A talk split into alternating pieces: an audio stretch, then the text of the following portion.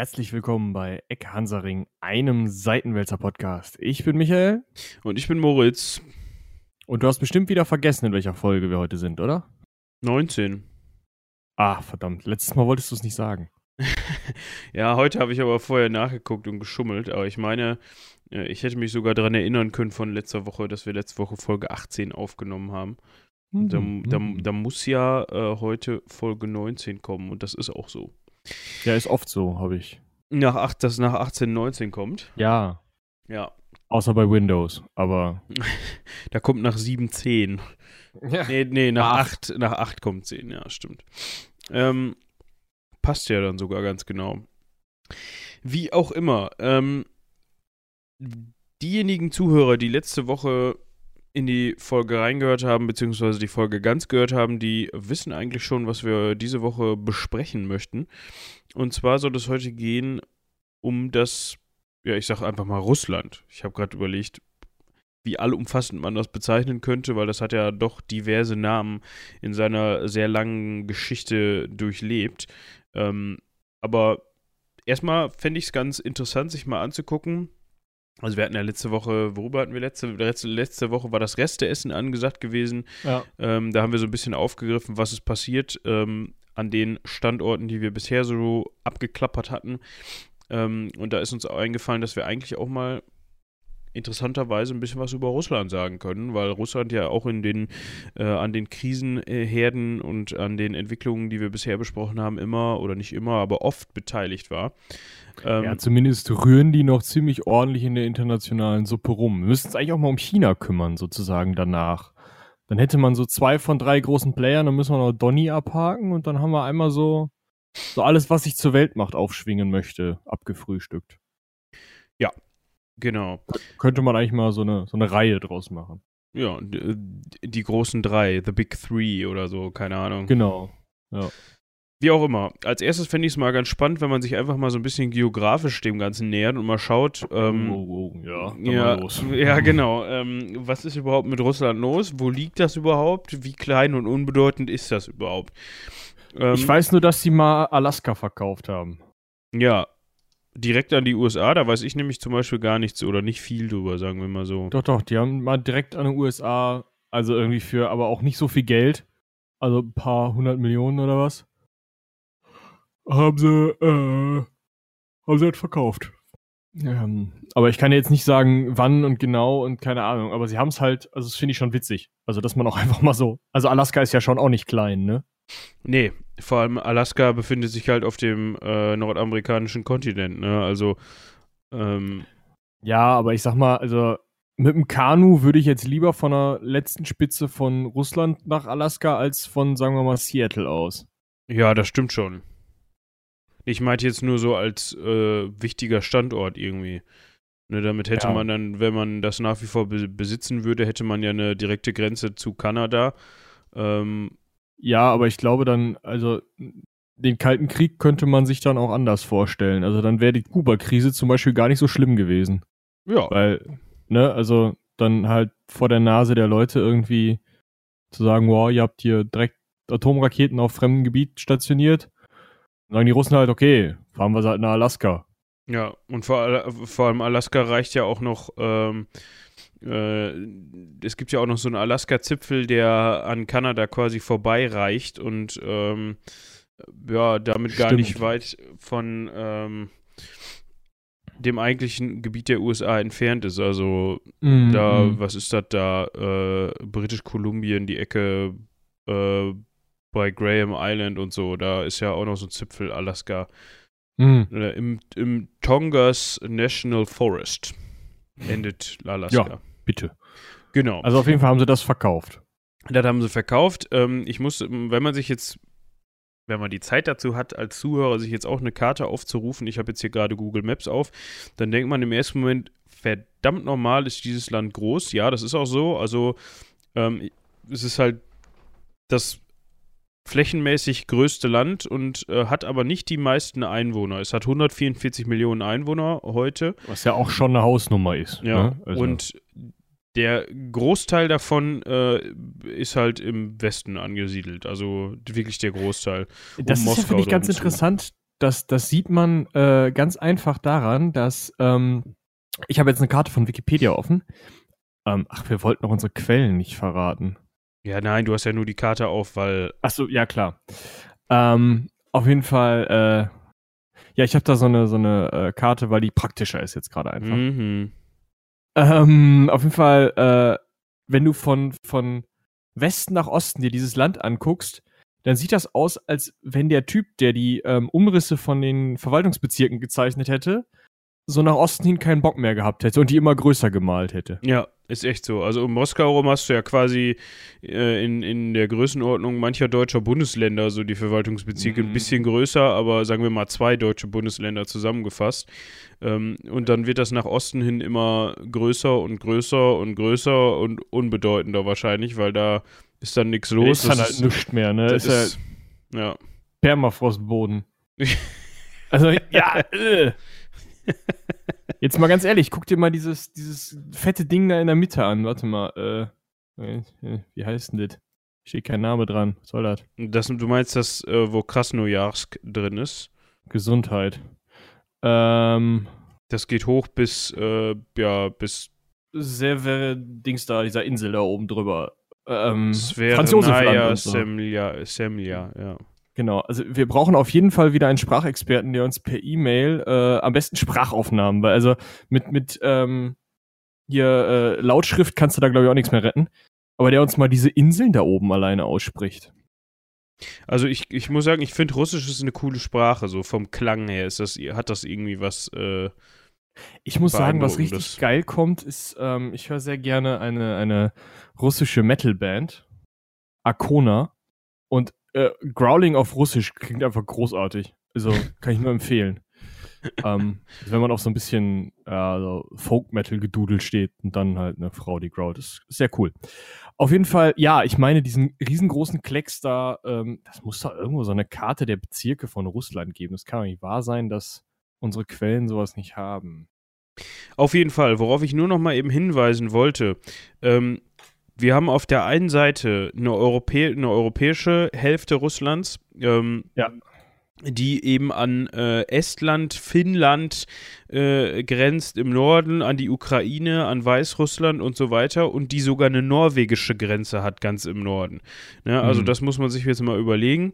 Äh, und dann haben wir auf der ganz anderen Seite eine amerikanische, eine US-amerikanische Grenze, wenn man so will, ähm, mit der übers Meer Richtung Richtung äh, Al äh, Alaska dann. Ja, die Bering, die Be genau, die Beringstraße quasi ähm, Richtung Alaska rüber. Ich glaube, das sind nur 80 Kilometer, die ähm, quasi. Ja. Ähm, es gibt da, glaube ich, sogar so eine Insel, diese Diomedes-Inseln. Da gehört, glaube ich, eine von die Little Diomede Island gehört, glaube ich, Amiland und die andere gehört Russland. Irgendwie so.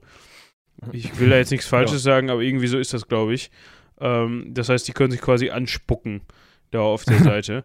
Äh, ja, dann gibt es halt eine Grenze zu China, es gibt eine Grenze zu äh, Nordkorea. Ne? Also es ist. Mongolei, Kasachstan, Japan, alles, was das Herz begehrt. Ja, also das ist schon, also ich habe mir so beim, beim Recherchieren vorher so überlegt, ob gibt es da überhaupt irgendwie kann es da bei dieser Größe überhaupt ein Nationalgefühl äh, geben? Scheinbar ja schon. Ne? Also wenn man sich das so anguckt, ähm, wir haben ja 144 Millionen Leute, die sich alle, aber die alle nach Moskau gucken. Ja. Und zwar also auch von Vladivostok aus, ne? Ja. Das ist halt schon krass. Also, oder von Petropavlovsk, Petropavlovsk-Kamtschatski. Meine Fresse. Gesundheit. das ist die, ähm, hier Kamtschatka ah, ja, ist der Zipfel hinten dran ja. und davon die Hauptstadt. Ja. Ja, auf jeden Fall, ähm, das ist, das, das sieht man ja halt eben auch in dieser Aufteilung der, der, der, ähm, Staatsgebiete da. Wenn man sich so eine Region wie äh, Krasnojarsk, das ist dieser lange Zipfel oder die noch eine größere, die heißt Sacha, die ist ein weiter im Osten nochmal, ähm, sozusagen eben nicht Küste, nur nach oben unter diesem äh, oder den neusibirischen Inseln, das ist ja wirklich nichts. Ne? Also, die haben 1,2 Einwohner pro Quadratkilometer. Ja. Äh, äh, Ver Verzeihung. Ähm, Jakutien hat man das früher genannt, heute heißt es halt Republik Sacha. Ähm, die haben 0,3 Einwohner pro Quadratkilometer. Die haben keine Millionen Einwohner auf 3 Millionen Quadratkilometer Fläche. Da, ist, da kannst du einen Tag laufen und du triffst niemanden. Ja, das ist so. Und da spiel mal Geogesser. ja. ja. kleiner Seitenhieb. Blickst du lange. Hm, wer das kennt, äh, weiß, was wir meinen. Ähm, also, ja, man, da muss aber muss man muss aber dazu sagen, wenn man sich jetzt eine platte Karte anguckt, dann ist das nicht akkurat. Das habe ich Nein. auch. Also, ne, also, äh, wenn man sich das jetzt angucken, äh, wenn man sich das jetzt angucken würde, äh, Russland auf einer Atlaskarte, sage ich mal, da passt ja Afrika rein. So, ne? Und da, oder ich ja, sag jetzt mal. Das ist halt Verzerrung, ne? Also genau. Afrika und Grönland sind gleich groß. Das ist ein Problem der Zeichnung. Da kann man sich, wenn man mal einen Tag Langeweile hat, mal mit beschäftigen. Es ist schon, also es ist nicht einfach, äh, die Größenverhältnisse unseres Planeten so darzustellen, dass das vernünftig ist, weil das dumme Ding halt nicht mal eine Kugel, sondern eine etwas rundere Kartoffel ist.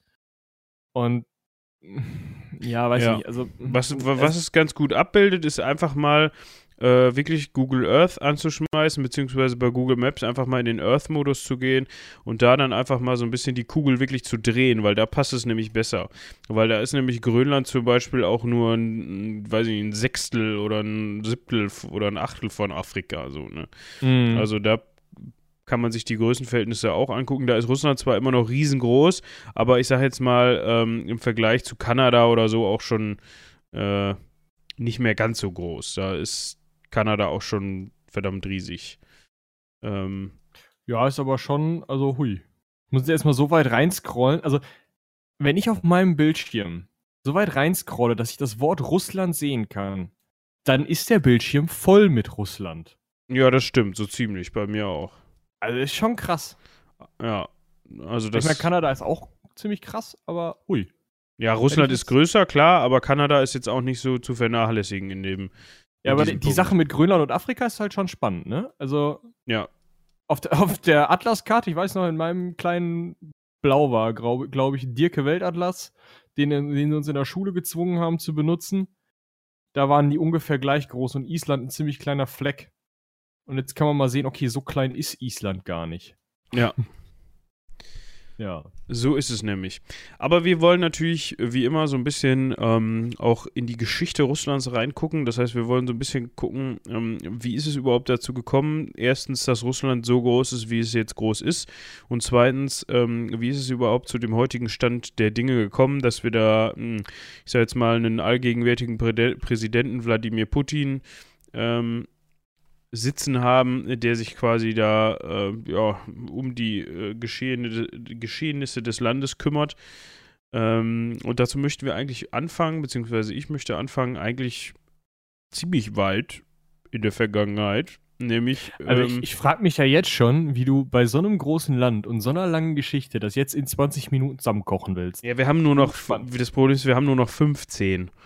Ja, gibt, gibt. aber, aber wir fangen einfach mal an. Ähm, wo kommt der Name überhaupt her? Und zwar, das wird der ein oder andere, der schon mal so ein bisschen in dem Gebiet geschichtlich unterwegs gewesen ist, schon mal gehört haben. Und zwar kommt der Name Russland äh, von dem Volksstamm der Russ. Ja, und zwar ähm, muss man dazu wissen, dass äh, das damalige Gebiet Russlands natürlich kein Staat war in dem Sinne. Also wir sprechen hier zeitlich gesehen 5. bis 6. Jahrhundert so ungefähr. Da hatten wir ganz, ganz viele unterschiedliche Völker und Volks, äh, Volksstämme, die sich einfach in diesem Gebiet aufgehalten haben. dazu, dazu zählen im neuen äh, das ist ja Nord heute immer noch so, ne? Also ich ja. würde da nicht sagen hatte, sondern hm, ja. ja. Ja, gut, ist heute immer noch so, aber heute haben die alle denselben Boss quasi und das ja. hatten sie damals nicht, so könnte man das. Also wir haben im Norden dann baltische Völker, finno-ungrische Völker, also ich, den, mit dem Griff konnte ich jetzt so direkt nichts anfangen. Ich gehe jetzt einfach davon aus, dass das sich eher Richtung, ähm, äh, Richtung Finnland orientiert, ähm, was die ähm, Ja, das ist Finnland und Ungarn, die haben ja auch eine gleiche Sprachfamilie. Das ist eine ganz, ganz spannende Kiste. Ja, genau. Also vielleicht als kleiner Hinweis, Dänisch, Schwedisch und Norwegisch ist skandinavische Sprache, skandinavischer Sprachursprung, die sich irgendwie ähneln und Finnisch hat damit überhaupt nichts zu tun. Ähm, also so, das, da kann man vielleicht dann sehen, okay, so hängt das irgendwie zusammen. Ja, im Süden dann natürlich indogermanische Steppenvölker und sowas, ne? Was habe ich hier gelesen? Äh, äh, Chimera, Skythen, Sam Samanten, Alanen, was nicht alles. Also da ist alles rumgelaufen quasi, ne? Ja, äh, gut, ne? Wie gesagt, das war ja hier auch so. Da kannst du ja Sachsen und äh, ja, genau. Franken und also wir haben also eine riesige, durchmischte belebte Steppe oder Permafrost oder was denn da alles ist. Ich war noch nicht da, also es muss ja ziemlich viel Gegend sein, ja. wo Reitervölker leben. Unter anderem, ja. Je, je, je nachdem, abhängig auch von den Gegebenheiten, ähm, Reitervölker oder Nicht-Reitervölker. Interessant wird es auf jeden Fall ab dem 8. Jahrhundert. Äh, da beginnen nämlich äh, die eben schon erwähnten skandinavischen Völker, also äh, umgangssprachlich die Wikinger. um ein bisschen Kirmes zu machen. Um ein bisschen Kirmes zu machen, genau. Die, die fahren dann halt die äh, osteuropäischen äh, Flüsse äh, runter, hoch, wie immer man auch möchte. hängt beides. auch wahrscheinlich vom beides, hängt auch vom Fluss ab. Ähm, auf vom Füllegrad deines, deines Kanus. Also du fährst halt erst hoch, ne? Und dann äh, packst es voll und dann fährst du Schluss wieder runter. Ja, eventuell hast du dir das, was, womit du das Kanu vollgepackt hast, über dieses Langschiff, ähm, äh, auf ehrlicher Weise eher, auf ehrliche Weise erhandelt oder du hast den vorherigen Besitzer irgendwie davon überzeugt, dass das jetzt dir gehört. Da konnten die ja beides du hast gut. Das halt geerbt. ja, genau. Wenn der sich nicht überzeugen ließ, hast du, hast du daraus ein Erbe für dich gemacht. Ähm, wie auch immer. Auf jeden Fall sind die dann halt äh, auf die ja, Völker da getroffen. Ähm, Im Bereich, vor allem im Bereich des heutigen Kiew und so, also in der, im Bereich der heutigen Ukraine und so, hat, haben sich dann die ähm, äh, Wikinger mit den dort ansässigen Russ vermischt. Ähm, ja, daraus sind dann eben diese Kiewer Russ entstanden, die kennt man, hat man eigentlich auch schon mal gehört, oder anders gesagt, die Varäger. Ja, das hat man vielleicht auch schon mal gehört.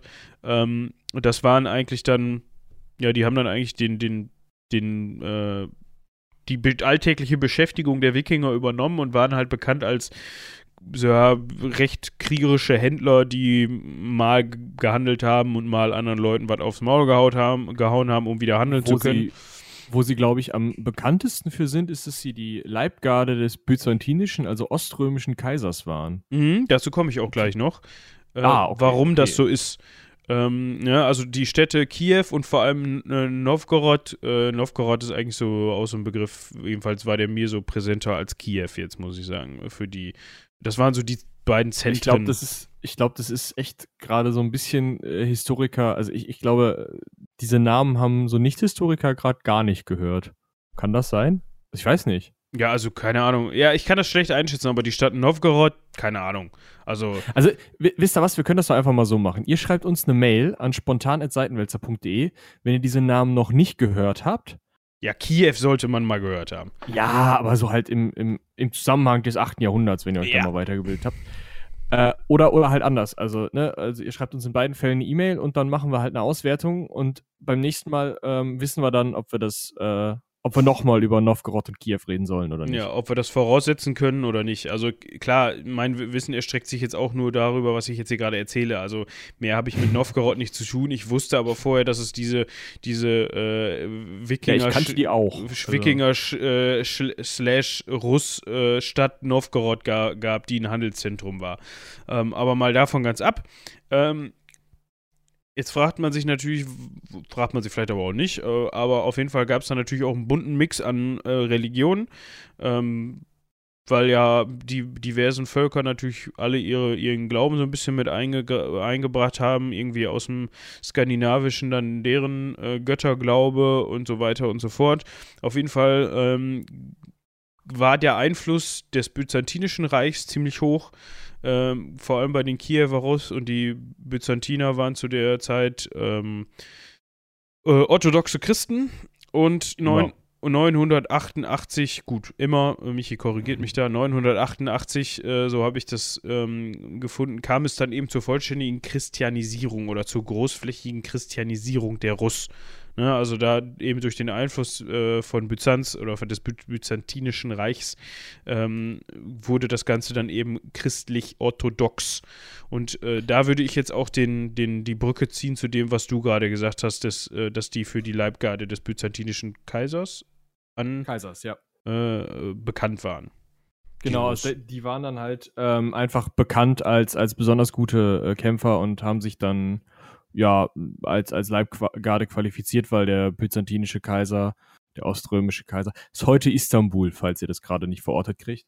Ja. Ähm, der hatte, er vertraute halt seinen eigenen Leuten nicht mehr, weil es da wohl irgendwie zum Volkssport gehörte, seine Kaiser zu ermorden und einen neuen zu suchen.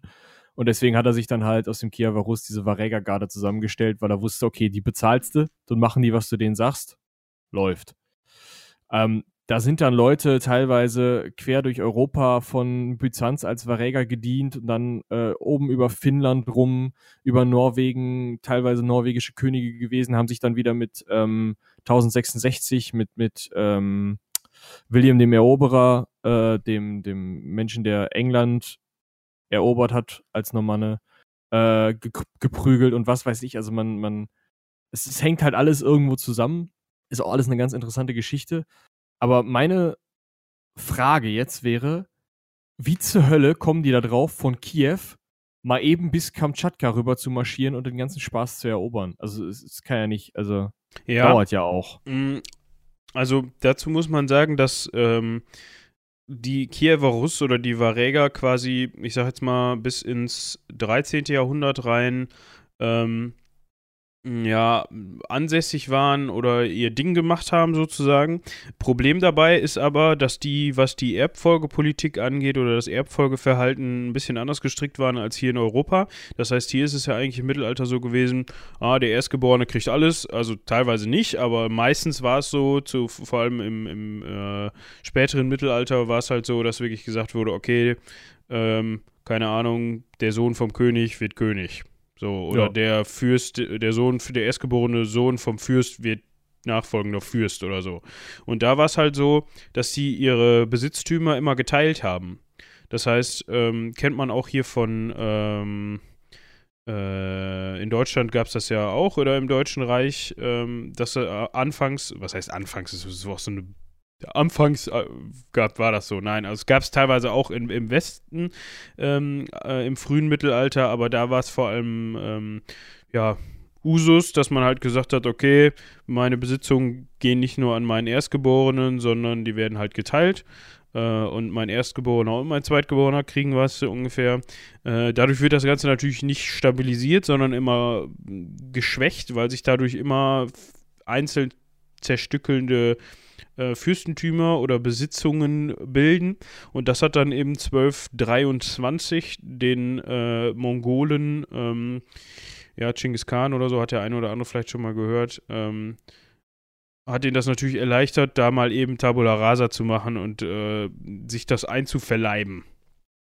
Ja, also das so als äh, Notiz am Rande mit den, mit den Erbgeschichten so. Ähm, okay, also das heißt, das heißt für mich jetzt, wir haben jetzt über das, das äh, Kiewer Rus gesprochen, wo ähm, irgendwie so sich die ganze Veranstaltung gegründet hat. Meinetwegen ist noch interessant, dass hier der, der Kirill, der Patriarch, der äh, das ähm, christianisiert hat, die Gegend, dass der für die kyrillische Schrift verantwortlich ist. Ach guck, das, das wusste ich gar nicht. Das ist vielleicht auch ganz interessant, aber dann war nicht mehr, weil dann waren die Mongolen da. Genau, weil äh, begünstigt dadurch eben, dass die halt allen was abgeben wollten und dadurch ganz viele kleine, äh, dass es dadurch ganz viele kleine äh, Fürstentümer gab, die sich natürlich auch irgendwie uneins dann waren und auch ja, mal im genau. Streit und wie man das so kennt. Und dann haben die Mongolen das halt ausgenutzt und haben 1223 ähm, ja, da alles erobert und dadurch fand eben eine Abkapselung zum Westen statt, weil das unter mongolischer Herrschaft war. Ähm, das nennt man auch das dunkle Zeitalter für Russland, äh, 1240 bis Mitte 14. Jahrhundert. Also da war dann quasi richtig, äh, ja, war nicht Gänse. viel. Ja, da ja. waren halt die Mongolen am Zug. Ähm, ja, die haben das zwar regiert, aber es gab teilweise immer noch in den russischen Fürstentümern so ein bisschen Autonomie. Und das war auch der Grund, warum äh, das Ganze dann wieder, man, also es muss sich ja irgendwie von den Mongolen wieder gelöst haben. Ähm, auf jeden Fall hat sich dann das kleine Fürstentum Moskau als ziemlich durchsetzungsstark hervorgetan und äh, das hat dann eben äh, 1380 natürlich ne, nachdem man das ein oder andere Fürstentum zusätzlich noch unter seine Fittiche genommen hat. Äh, die Goldene Horde, also so das ist eine, eine, kann man mongolische Dynastie, äh, Herrscherdynastie nennen, so würde ich es umschreiben. Ähm, 1380 auf dem Schnepfenfeld äh, geschlagen. Ja, also da hat Moskau die Mongolen quasi äh, rausschmeißen okay, und deswegen, können. Und deswegen ist Moskau heute noch Haus, äh, Hauptstadt, weil die damals die Mongolen rausgeschmissen haben. Ja, das kann man fast so sagen. Ne? Also da hat Moskau zumindest schon mal ähm, für sich so ein bisschen äh, ja auf sich aufmerksam gemacht, kann man so sagen. Ne? Mhm. Ähm, ich, warum Moskau? Also es, Moskau war ja nicht immer zwischendurch Hauptstadt, aber da kommen wir gleich auch noch drauf zu sprechen. Auf jeden Fall hat man da das erste Mal wirklich nicht von Moskau gehört, aber da hat Moskau auf sich aufmerksam gemacht, das erste Mal richtig, so würde ich sagen. Und ähm, da ist dann auch diese, diese Großfürstendynastie und der ganze Krempel angefangen und mh, da haben sie gesagt, okay, wir sind jetzt hier die Coolen oder so ja. um die Zeit rum. Ja, also dann gab es ja unter anderem äh, Ivan den Ersten, ähm, dem man quasi. Äh, Lass mich raten, es gab auch noch mehr Ivane. Ja, wenn ich schon mit dem Ersten anfange, dann äh, gab es mhm. auch noch mehr Ivane, aber der, den kann man jetzt äh, hervortun als äh, Moskauer Fürst, der eben äh, ganz viele andere russische Fürstentümer unter sich geschart hat und sich zum ersten Mal als Herrscher der ganzen Russ ähm, hervorgetan ah. hat. Ne? Also der mhm. hat dann angefangen, da wirklich äh, ein größeres Russland unter sich zu scharren. Äh, das hat den unter anderem den Polen und den Litauen nicht ganz so gefallen, äh, diese Deutung, ähm, weil die haben nämlich haben sich da so ein bisschen mit an, von angesprochen gefühlt. Wenn mir jetzt jemand sagt, ich bin Herrscher der ganzen Russ, äh, dann haben die vielleicht sich auch da noch so ein bisschen zugezählt und haben dann gedacht, ja, Moment mal, ähm, Bisschen nicht. Bisschen nicht. Äh, wir jedenfalls nicht. Ne? Ähm, was auch vielleicht ganz interessant ist, ähm, unter Ivan äh, dem Ersten wurde, ähm, wurden auch große Teile des heutigen Moskauer Kremls gebaut. Ähm, Ach, so früh schon? Ja. 1300 so, Keks. Äh, nee, der war ja später. Ne? Da haben wir einen kleinen Sprung gemacht. Da müssen ah. wir nochmal eben gucken. Äh, Ivan der Erste war. Ähm, oder war er das doch? Schauen wir das doch mal eben nach. So, Ivan der Erste, 1288 bis 1341. Schlecht die Goldene Horde, genau. Ja, genau. Ja, der, dann, dann, dann, Schickes Porträt. Ja, fand ich auch, so mit Locken und so. Ja, sexy. Also ich kann da, also das ist auch schon wieder gefährliches Halbwissen. Ich meine, das gelesen zu haben, dass das so wäre. Also ähm, nagelt mich da nicht drauf fest, aber ich glaube, der hat schon damit angefangen, den Kreml zu errichten. Ja, ähm, ja. Nee, Weiterbau steht hier sogar. Ja, oh, dann hat er so, oder also äh, ich habe gelesen, er hat größte Teile des Kremls, ähm, des heutigen Kremls äh, errichten lassen. Ja, also auf jeden Fall, ähm, ne, den Kreml kennt man ja, eine rote Mauer, äh, in der, äh, außenrum, hohe Türme, immer noch der rote Stern oben drauf und dann da drin so ein weißgrüner mit so goldenen Applikationen Palast und dahinter so eine Zwiebelturmkirche. Hübsches Ding. Ja. ja. Ähm, riesengroß und da sitzt halt heute noch äh, Putin drin. Ja. Ähm, ja gut, also wir sind jetzt gerade im Mittelalter gewesen, haben jetzt gesagt, okay, Moskau hat sich so ein bisschen da äh, hinstabilisiert. Aber wie lange hat das denn dann jetzt gedauert, bis sie da mal die Gegend eingenommen hatten? Das hat ja, also es hat lange gedauert. ich wäre jetzt direkt zu dem äh, Zar äh, Peter der Erste gesprungen. Ne? Das wäre ja, jetzt so. Wie, wie, viel hatte der denn so über den Daumen? Hat man da irgendwie so eine. Mm, boah, da musste man mal eben mal. Ah, hier. Haha. Ähm. Oh, ist aber eine Karte auf Russisch. Das kriege ich hin. Ähm, 1613 war Russland ähm, so ungefähr die Hälfte von jetzt. Also wenn du den ganzen Osten wegräumst, sozusagen. Bis, ja, äh, da ist so ein Fluss. Das kann ich jetzt, das ist halt leider auf Russisch, aber ähm, also den ganzen Osten weg und im Süden halt auch längst nicht so weit. Äh, also das war schon wesentlich weniger. Okay, also unter Herrschaft äh, von Peter. 16, 13 habe ich jetzt. Ich habe keinen, keine, äh, müssen wir nochmal nachschauen. Ich weiß halt, dass irgendwann auch mal eine Katharina Jekaterinburg gegründet hat und so.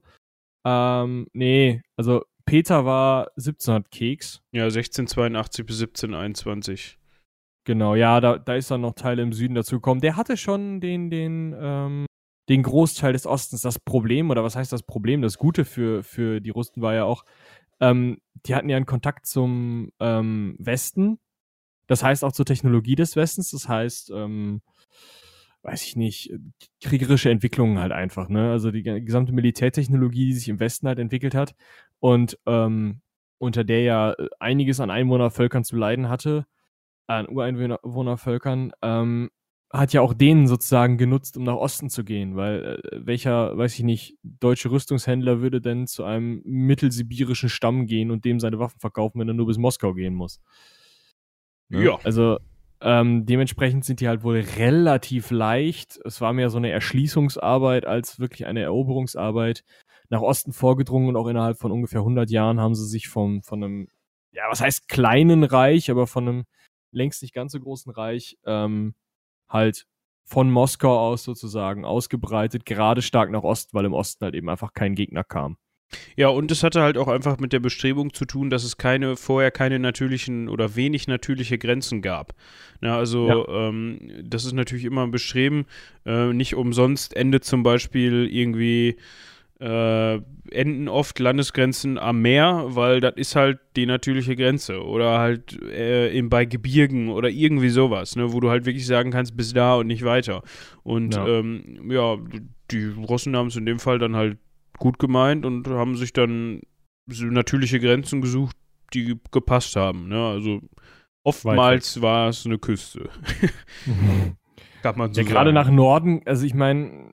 Ja, da kommt ja halt auch nichts, ne? Aber da hast du also ja auch einfach keinen Widerstand. Eben, man will ihnen ihre Gegend ja nicht absprechen, aber es ist halt schon wenig. Also nein, es ist viel Gegend, aber wenig sonst. Ja, genau. Also ich habe hier zum Beispiel eine Karte 1525, ähm, das ist von Moskau im Endeffekt nach Norden bis zur Küste und die gleiche Strecke, die sie nach Norden zur Küste äh, eingenommen haben, haben sie halt einmal nach Osten, einmal nach Westen eingenommen. Und das war es dann. Also nach Süden gar nicht. Das ist nicht so viel gewesen äh, im 16. Jahrhundert noch. Und dann kommt halt im, im 17. Jahrhundert diese große Ausbreitung und es einfach nach, nach Osten gehen. Ja, oh, wichtig, also. wichtig für Peter den Ersten ist auf jeden Fall, dass der als erster auch mal wieder Bestrebungen gemacht hat, sich mit dem westlichen ähm, Herrschern irgendwie so ein bisschen zu einigen, beziehungsweise da mal wieder Bestrebungen gemacht hat, sich dahin zu öffnen. Ähm, deshalb hatte ich den eigentlich mit reingenommen. Ähm, ah, wegen, wegen St. Petersburg. Hat er ja selbst gebaut oder bauen lassen? Genau. Mitten in den Sumpf, damit er mal wieder, damit er einen schönen Hafen im Westen hat, damit er mit denen handeln kann und ähm, auch einfach um eine schönere Hauptstadt zu haben. Ne? Genau, also St. Petersburg wurde dann auch zwischendurch äh, Hauptstadt ähm, von Russland. Ja. Ähm, jetzt könnte man noch eben erwähnen, ähm, also es ist halt alles so eine Geschichte, ähm, ziemlich vertrackte Geschichte, wollte ich sagen. Jetzt könnte man noch eben erwähnen, ähm, dass die zwischendurch mal auf der Mappe gekriegt haben von einem Herrn namens Napoleon. Äh, wann war der? 1812 war der, glaube ich, in Moskau. Äh, nee. Oder haben die 1800? Äh, frag schon wieder Sachen, ne? Ja. nicht so, so bloßstehen. Warte mal, äh. Alexander der Erste, bla bla bla. Napoleon. 1805, erster Koalitionskrieg, Tralafiti. 18, 1812 war ich richtig. Äh, oh, fielen Napoleons Truppen in Russland ein und eroberten Moskau. Ähm, ja, Winter. Winter, ja, das haben, äh, ich wollte gerade sagen, äh, das ist später schon mal schief gegangen, aber da war es halt nicht zum ersten Mal, aber äh, ein weiteres Mal wahrscheinlich, ähm, dass die dann zwar Moskau erobern konnten, aber nicht wirklich Fuß fassen konnten, weil Winter, weil kalt, weil nicht vorbereitet äh, und so weiter. Ähm, ja, Russland hat sich gewehrt, weiter sind sie nicht gekommen, hat Napoleon wieder rausgeschmissen.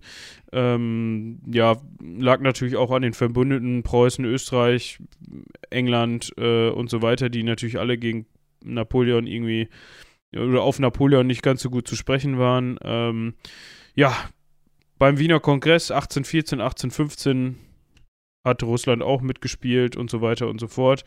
Ähm, jetzt ist die Frage. Interessant, interessant wird doch eigentlich, wenn wir jetzt schnell durchlaufen wollen, 100 Jahre später oder nicht? Ja. Wie ist es überhaupt dazu gekommen, dass Russland rot wurde? Kann man fast so sagen, würde ich sagen. Ja, also, dass die. Ja, also. Die sind ja erstmal nochmal größer geworden, das muss man ja auch sagen. Ne? Also, die Sowjetunion ist ja. Äh, die hatte ja zumindest Kontrolle über einiges an weiteren Staaten. Also wir, es geht jetzt um die Sowjetunion. Wir, wir äh, überspringen 100 Jahre innereuropäische Geschichte und ähm, den kompletten Vorabend zum Ersten Weltkrieg und auch die Rolle, die Russland dabei gespielt hat und sagen, okay, wir haben jetzt hier die Revolution, Russland wird kommunistisch. Ja, aber wie ist da, also da würde ich nochmal eben ganz kurz drauf eingehen. 1800, äh, 1917 äh, hatte natürlich auch mit dem Verlauf des Ersten Weltkriegs zu tun. Das heißt, ähm, weil die ähm, Russen teilweise da auch auf die Mappe gekriegt haben im Ersten Weltkrieg und die Truppen äh, und Soldaten dadurch natürlich demoralisiert waren, ähm, kam es äh, 1917 äh, zum Aufstand. Ähm, ich, glaube, ich glaube, der wichtigere Faktor ist, dass es in Russland auch einfach so lange noch Leibeigenschaft gab. Also die haben sich halt einfach nicht in das modernere, ähm, ja, konstitu konstitutionell, also mit Verfassung und, und Parlament, monarchisches System eingegliedert, sondern äh, der Herr äh, Nikolaus zu dem Zeitpunkt hat immer noch sehr, sehr autoritär regiert sehr, sehr äh, absolutistisch und das äh, hat halt zu Hungersnöten, weitreichender Armut und sonst was allem geführt. Ja. Und dazu kam dann eben auch noch, dass der die verheizt hat im Ersten Weltkrieg quasi. Ja, das ist ganz klar. Ja, und dann kam es auf jeden Fall 1917 ähm, zur Revolution. Äh, da wurde das Ganze aber noch nicht kommunistisch, sondern da äh, ja. hat man noch so eine, so, eine, so eine provisorische Regierung eingesetzt, ähm, auf jeden Fall wenige Monate darauf äh, kam es dann zur sogenannten Oktoberrevolution. Das hat der, hat der ein oder andere auch schon mal gehört. Ähm, vielleicht hat oder der ein oder andere vielleicht den Film äh, äh Jagd auf Rote Oktober schon mal gesehen. da Toll. weiß man auch, wo, ja, toller Film, das stimmt. Da weiß man aber auch, wo der, wo der Name des U-Boots dann herkommt. Auf jeden Fall haben die Herren äh, Lenin, äh, Leo äh, Trotsky und ähm, ja, die beiden waren es eigentlich hauptsächlich. Äh, also sind, sind ein paar, paar mehr, also ne, einige ja. in einem Komitee haben halt ähm, ja die Regierung an sich gerissen. Und ja, ab da äh, wo war das kommunistische Revolution. Ja, es kam dann noch zu Bürgerkriegen, ne? Also es waren natürlich nicht alle kommunistisch geprägt, sondern äh, also Rot gegen Weiß quasi, aber ähm, ja, auf jeden Fall konnten die Kommunisten sich durchsetzen. Ähm, baltische Staaten wie Estland, Lettland, Litauen, Finnland fanden das nicht so toll und konnten sich daraufhin vom russischen Gebiet lossagen. Ähm, ja, es, wie gesagt, es kam immer noch zu, zu Konflikten. Das ist auf jeden Fall der Ursprung dafür, dass Russland äh, zeitweise kommunistisch geprägt wurde. Und diese kommunistische Prägung, beziehungsweise der daraus erwachsene, ja, äh, die daraus erwachsene Macht und die daraus erwachsene mh, hm, ja, Lagerbildung auf der Welt führt ja dazu, dass es heute Russland sich immer noch als Weltmacht sieht. Muss man auch ganz klar sagen. Also, ähm, dass einmal natürlich in dem, was wir Zweiter Weltkrieg nennen, das in Russland großer Vaterländischer Krieg genannt wird, ähm, die Russen eine Hauptlast der Gefechte mitgetragen haben, unter Stalin dann schon, und dann danach eben, dass sie im Kalten Krieg gegen die äh, amerikanische Ideologie sozusagen ihre eigene kommunistische gestellt haben und damit eben dieses, dieses Lagerdenken und dieses ähm, der Russe, um es mal im, im Kalten Kriegssprech zu sagen, gegen den Ami ähm, aufgebaut haben, sodass man zwei Weltmächte hatte. Und dieses Denken ist ja durchaus noch drin, gerade auch in einem Herrn Putin. Ja, also es ist natürlich auch schwierig, es ist jetzt auch noch nicht so lange her. Ähm, gerade 1990 war es vorbei, ne? Also ja, ja, genau. Also es ist natürlich jetzt noch nicht so lange her, da wirklich, um da wirklich ähm, dieses Lagerdenken komplett aufzuheben. Ne? Das ist ja auch gerade das, was immer noch auch passiert, tagtäglich in den Medien, ganz egal. Ähm, auf jeden Fall, ähm, ja, Stalin wurde dann nach Nachfolger von Lenin, um das nochmal eben einzuschieben. Äh, Gab es auch wieder Stress natürlich drum, um die Nachfolge, wie das so ist. Äh, Stalin konnte sich durchsetzen. Ähm, Ziemlich blutig durchsetzen. Ja, und der war ja auch mit dafür bekannt, dass er dann während seiner Herrschaft ähm, nicht zimperlich war, ob das jetzt besser war als der, der, Zar Nikolaus da vor ihm oder vor Lenin, mag jetzt dahingestellt sein. Äh, der Zar hätte sicherlich auch große Freude an Gulags gefunden, beziehungsweise irgendwie sowas hat er wahrscheinlich auch schon benutzt. Wollte ich gerade sagen, also ähm, Leute nach Sibirien ins Lager zu schicken, war, glaube ich, keine rein kommunistische Idee. Nee, das äh, haben die Kommunisten sich wahrscheinlich eher von ihren Vorgängern äh, abgeguckt. Ja. Ja, auf jeden Fall. Ähm, also es gibt nicht umsonst den Terminus stalinistische Säuberung. Ähm, da sind wirklich viele, viele Menschen ähm, äh, verschwunden. Ja. Ins Lager gekommen. Also ähm, sehr, sehr schwierige Zeit, auch schon in kommunistischen Zeiten wieder versucht anzugehen, aufzuarbeiten. Also der Nachfolger von Cha äh, Stalin, äh, Herr Khrushchev, hat schon ähm, eine, eine Aufarbeitung versucht anzufangen. Natürlich nicht äh, so, wie man sich das heute oder aus historischen Gesichtspunkten vielleicht vorstellen würde, sondern einfach so ein, äh, ja, okay, Leute, wir wissen, es war nicht so cool, was der jetzt gemacht hat. Wir müssen mal ein bisschen differenzieren. Ähm, wir können vielleicht mal ein paar Statuen abschrauben, aber ähm, natürlich, das, das System selber lief erstmal weiter. Und dann kam auf Khrushchev, folgte Brezhnev und dann noch so ein paar und äh, ältere ja. Leute. Und dann kam ähm, Kalter Krieg halt, ne? Gorbatschow, genau. Das, ne, das ist ja. Äh, mein Lehrer hat mal den Kalten Krieg innerhalb von, ich glaube, vier Schulstunden hat der Geschichtslehrer das äh, vorne auf und abgehend referiert. Können wir eigentlich das auch, auch noch mal machen. Ja. ja. Das können wir mal. Schöne Idee. Ja, und äh, Kalter Krieg im Kalten Krieg. Jetzt äh, kommen wir endlich zum Fleisch der Sache, zum äh, Fleisch des Abends, ähm, zum, zum äh, Haar in der Suppe. Ähm, hier, Wladimir. Wladimir. Im Kalten Krieg. Dein Stichwort. Mein Kalt, wie, wie? Mein Stichwort? Ja. Ist er geboren worden. Der so. Wladimir. Der, ich denke, du hast, äh, hast dich gebildet vorher. Ja, aber so mit Wladimir ist halt, äh, Moment. Ja, gut, okay, dann, dann. Was ist das hier wieder für eine Vorbereitung?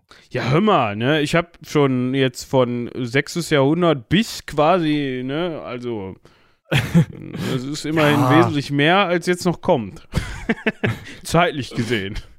Ja, aber also komm, also die ersten 1000 Jahre kannst du mal in zwei Seiten abfrühstücken. Das ist so. Äh ja, er wurde auf jeden Fall am 7. Oktober 1952 in Leningrad, damals noch Leningrad, geboren. Heute wieder St. Petersburg. Genau. Davor auch St. Petersburg. Genau. Ne, da hat man halt dann äh, im Zuge der kommunistischen Revolution gedacht, unsere kommunistischen Führer, die sind so toll. Äh, wir, St. Petersburg ist ja auch irgendwie, hieß ja auch schon lange so, wir machen jetzt mal da Leningrad draus. Genau wie halt. Ja, außerdem Sachen nach Zaren zu benennen, ist halt irgendwie in einem kommunistischen System nicht so geil. Ja.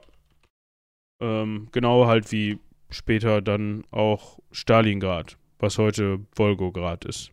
Ja, ähm, ja, wurde geboren. Ähm, sein Vater war wohl ähm, überzeugter Kommunist, schreibt er in seiner eigenen Autobiografie. Seine Mutter war wohl überzeugte orthodoxe Christin, russisch-orthodoxe Christin, schreibt er in seiner eigenen Biografie. Ähm, und er sei durch einige Agentenfilme, ähm, ja, hätte er sich dieses Leben als Agent auch äh, vorstellen können und sei dann als Schüler der 9. Klasse in die äh, Leningrader KGB-Zentrale gestratzt und hätte sich da ähm, beworben. Er hätte dann aber eine Absage kassiert und hätte erstmal Jura studieren müssen. So ja schreibt er in seiner eigenen Biografie. Er hat dann noch Kryptonit gefunden und, ne, aber. Was hat er gefunden? Ja, hier, keine Ahnung, ey. Also es klingt halt alles so. Ich will ihm ja nicht absprechen, dass er, dass er vielleicht auch selber in diese ähm, in diese Zentrale reingelaufen ist, aber es, was man schon in diesem doch relativ gefilterten ähm, Medium hier liest, es klingt halt ein bisschen zu gut, um wahr zu sein. Ja. Also mein, mein Vater war äh, super Kommunist und meine Mutter war super russisch-orthodoxe Christin und deswegen haben wir dann jetzt beides gemacht und oh, alles toll. Ähm, weiß ich nicht. Finde ich, finde ich ein bisschen, äh, bisschen überdrüber, wenn ich das mal so sagen darf. Ja, auf jeden Fall, ähm, ja, nachdem er dann in Leningrad sein Jurastudium absolviert hat äh, an der Uni, war er 75 bis 82 KGB-Offizier, also er hat dann sein Ziel erreicht äh, in der ersten Hauptabteilung. Ja, das gilt für, das, das steht für Auslandsspionage.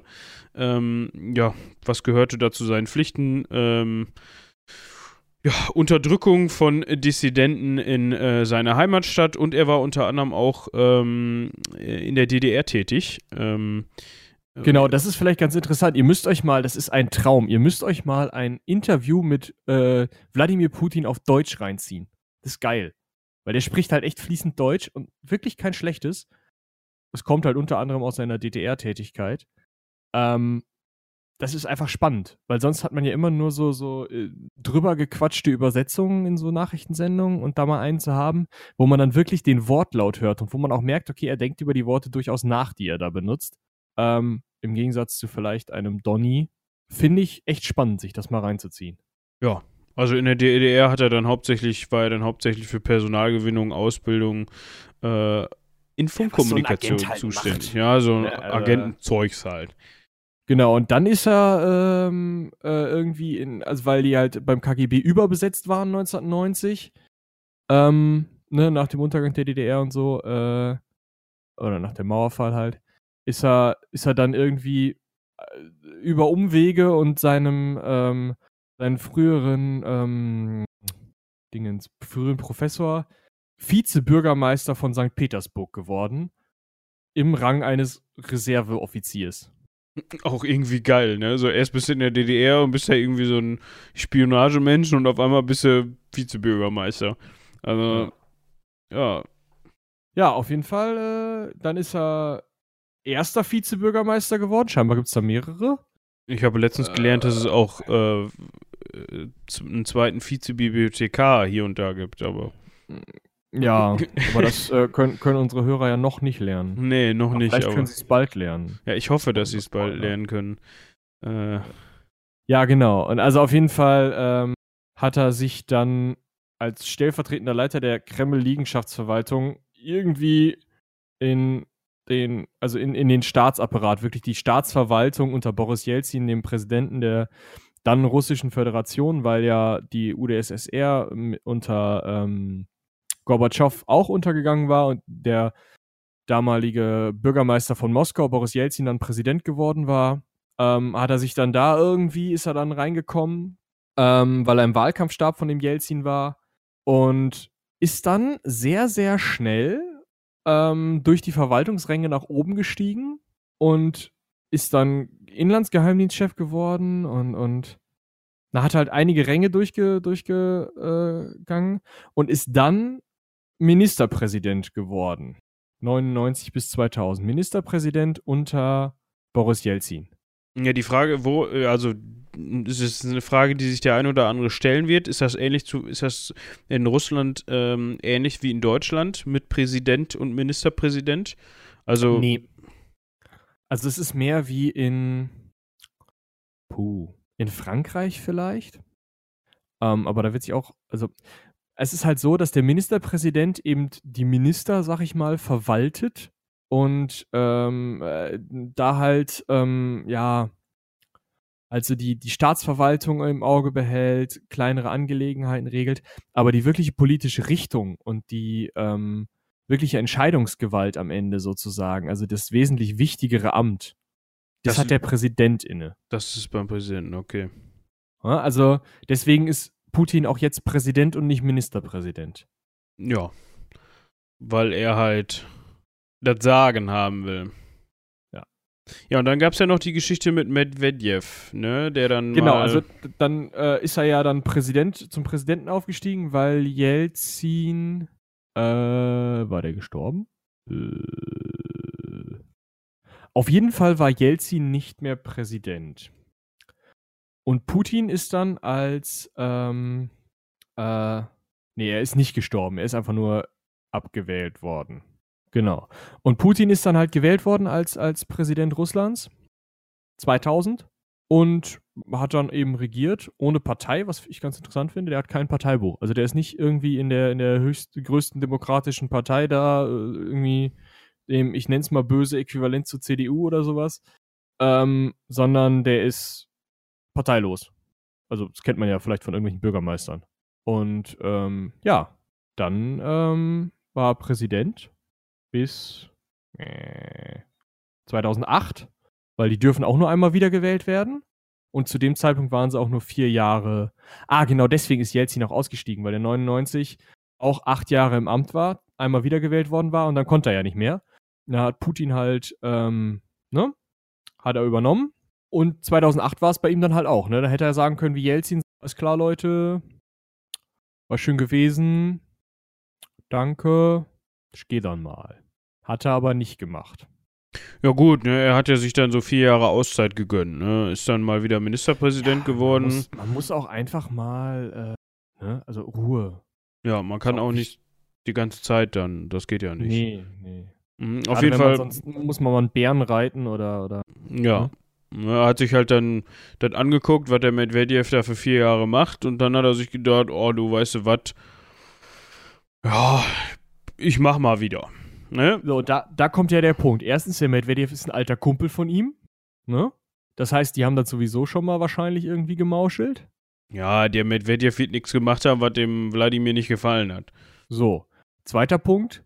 Wo steht eigentlich, dass wenn du vier Jahre Pause gemacht hast, du dich wieder wählen lassen darfst? Dritter Punkt.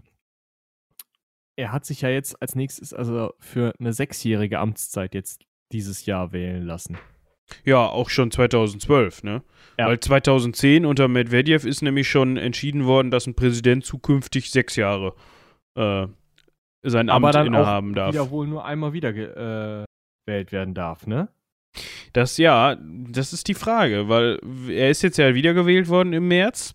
Ähm, das heißt. Ja, auch nervig, wenn du dann erstmal wieder das, das, das Gesetz ändern musst, damit der Medvedev nur vier Jahre dran ist. Boah. Nee, ich glaube, dann hätte ich abgeschafft. Also an seiner Stelle jetzt. Ja, gut, das ist natürlich auch so ein bisschen, ähm, ja, vielleicht zu durchsichtig, aber. Hm. Ich weiß nicht, ob es also mit der Durchsichtigkeit jetzt große Probleme gibt. Ja, ob ihn das so tangiert, meinst du? Ja. Ja. Oh, er hat mal, er hat mal, äh, nee, doch nicht. Es sah gerade so aus, also es wirkte so, als hätte er mal in der Wochenzeitung die Zeit veröffentlicht, aber es war doch nicht so. Naja. Auf jeden Fall äh, wissen wir jetzt, ähm, Putin wird wahrscheinlich jetzt erstmal nochmal sechs Jahre machen. Definitiv. Und danach vielleicht auch noch ein bisschen mehr. Ja, muss man mal gucken, ne? Wie er Zeit hat auch. Wenn wieder hm. ein Bär kommt.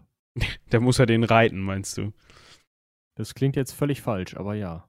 Ich weiß immer nicht, was in deinem Kopf so vorgeht, aber wie auch immer. Ähm, und aktuell dazu vielleicht auch noch mal eben kurz der kleine Seitenhieb auf die Geschichte, die jetzt gestern, vorgestern passiert ist in der Ukraine. Ähm, oh ja, das ist ja auch eine geile Aktion gewesen. Ne? Es hat schon wieder was, also von so einem Agentenfilm. Ja, aber volle Kanne, ne? Also ich habe das gar nicht so richtig, was ich nicht so richtig verstanden habe. Also es gab einen, es gibt einen Russland und Putin, Putin christlichen äh, ähm, Journalisten. Ist der Russe oder ist der. Der äh, ist Russe. Der ist, ist Russe. Ein, so, der hat in Russland gedreht und, und, und journalistisch tätig gewesen und hat dann irgendwann gesagt gekriegt, hör mal, Freundchen, wenn du weiter so, dann nicht mehr. Dann kannst du Blumen in Sibirien filmen gehen. so. Ja. Und dann, da, er wollte halt nicht und ist dann deswegen in die Ukraine wohl. Mit Frau und Kind. Kann er nachvollziehen. Die sprechen auch großteils Russisch. Also es gibt eine ukrainische Sprache und die ist auch die Landessprache, aber die Leute sprechen ähnlich wie hier in Deutschland an der niederländischen Grenze auch die andere Sprache, auch Russisch, durchaus gut. So. Ja, vor allem das heißt, da kann man, durch den kann, äh, sowjetischen Hintergrund, da war genau. Russisch halt Usus und gehörte dazu. So. Und also dann ist er dahin und dachte halt, in einem anderen souveränen Staat sei er sicher.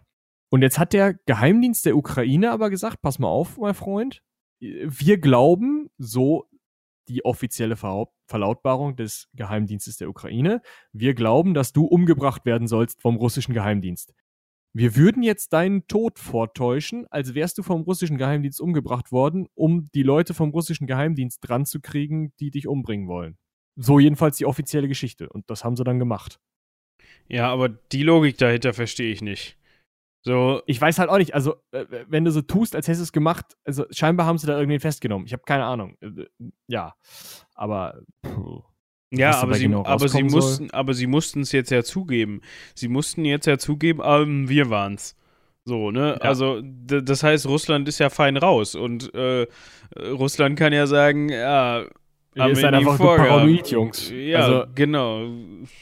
Das, das erschließt sich mir nicht so ganz. Es sei denn, sie haben es gemacht, um zu sagen, um jetzt später, also um einfach ihn ins Rampenlicht zu schieben und zu sagen, ne, wenn, wenn der jetzt umgebracht wird, dann ist natürlich unter irgendeiner Verbindung zu Russland besteht, dann ist natürlich, ja. Ja, also, weiß ich nicht. Ich glaube nicht, dass, also, wenn sie ihn so schützen wollten, meinetwegen, aber das trotzdem also ziemlich viel Bohai, anstatt ihm irgendwie einfach ein sicheres Haus zu geben. Und besonders noch seine Frau so zu verstören, das muss ja auch mal bedenken. Ja, die wusste ja auch nichts davon. Ja, also. Ich weiß nicht, Geheimdienste verstehe ich nicht. Nee. Ich auch nicht. Gut, dass ich nicht für, für dass ich nicht für einen Geheimdienst arbeite, beziehungsweise Könnte arbeiten man mal muss. Putin fragen, ob der einem das erklären möchte. Boah, das wäre geil. Oder so Putin als, äh, weil der spricht ja, wie du eben sagtest, gut Deutsch, so als Gast im Podcast. Könnt ihr mal fragen. ja, wir lassen es lieber.